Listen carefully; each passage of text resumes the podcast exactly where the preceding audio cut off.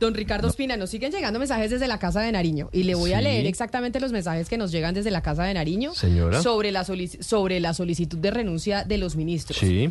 Y es que el presidente no solicitó la renuncia, que el quien lo hizo fue Laura Sarabia, pero que Laura Sarabia no es la presidenta.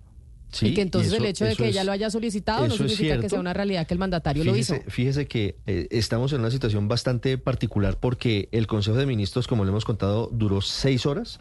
Fue muy tenso. El presidente Petro insistió en lo que venía diciendo en Tumaco y en Chocó, y es en el sentido de criticar a los ministros por baja ejecución.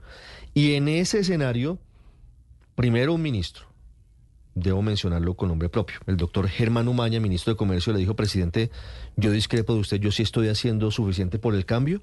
Si usted considera que no es suficiente, pongo a su disposición mi carta de renuncia. Se sumó, aunque dijo, yo no me quiero ir, pero si se trata de renuncias protocolarias, Esto después de que Laura la solicitase. no, no, no, no, esto es antes, antes, antes. Eh, dice el ministro de Justicia, Néstor Osuna, yo, pues, si hay que presentarla, yo la presento, pero yo no me quiero ir. Yo aquí estoy a gusto, pero pues si este es el momento, pues la presento. Después de eso aparece Laura Sarabia, que llegó tarde al Consejo de Ministros porque venía de Monpox y dijo, bueno, pues si estamos en ese escenario, pues todos presentemos la renuncia protocolaria. Pero que llegó muy molesta. Ella, ella llegó tarde y el, y el gabinete del Consejo de Ministros fue tenso y demás. Fue tenso. Y ella le dijo a todos los ministros, deberían presentarla, deberían todos por Deberíamos respeto al todos presidente presentar la carta de renuncia. de, de denuncia. Hubo silencio, silencio en la sala, silencio en el salón, el presidente no dijo nada y siguió el consejo. Es decir, no se supo si sí o si no, el presidente no, no, no asintió a lo que dijo Laura, no dijo sí o no, el presidente siguió hablando y se terminó el consejo de ministros y quedó en... Pero mire, acá, acá lo que estamos evidenciando, sobre todo por la comunicación que nos llega desde la Casa de Nariño, que nos solicitan y nos dicen ustedes no pueden decir que hubo una solicitud de la renuncia. Y, y con todo, y, y entiendo que nos digan eso desde la Oficina de Comunicaciones de la Casa de Nariño, que no podemos eh, afirmarlo por el simple hecho de que Laura Sarabia lo hubiera solicitado. Aquí lo que yo veo es que hay una división importante entre un sector cercano al presidente Gustavo Petro y la señora Laura Sarabia. Pues- Los ministros, hay varios, muy molestos con, eh, con la doctora, no doctora, no porque no lo es, con la señora Sarabia, muy molestos. Mm. Y diciendo, es que Laura Sarabia no es la presidenta. Que ella lo haya solicitado no significa que haya sido así.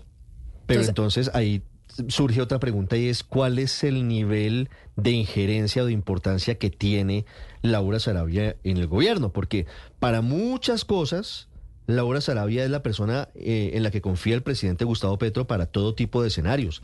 Ella es la que se reúne con los empresarios, ella es la que se reúne con el sector energético, se reúne con los banqueros, es la que hace las gestiones, por ejemplo, con eh, los diferentes grupos económicos para llevar ayudas y hacer lo que significa la agenda, la agenda del cambio social.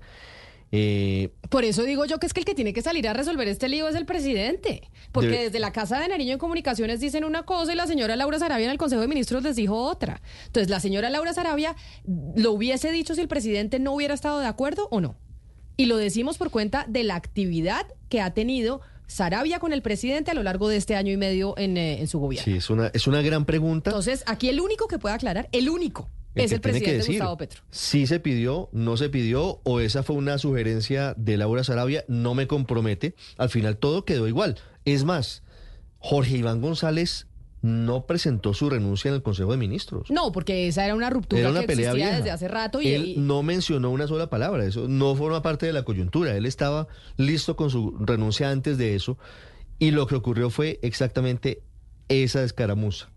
Eh, la duda sobre qué hacer o qué no hacer o cuál es el límite de- del poder que tiene hoy Laura Sarabia es la gran pregunta y el presidente tendrá que salir a dirimir, bueno, si me, me- me interpreta hasta ese punto o no me interpreta, pero tiene que haber una línea del presidente sobre un asunto tan serio. eh, por eso eso es lo que estamos esperando.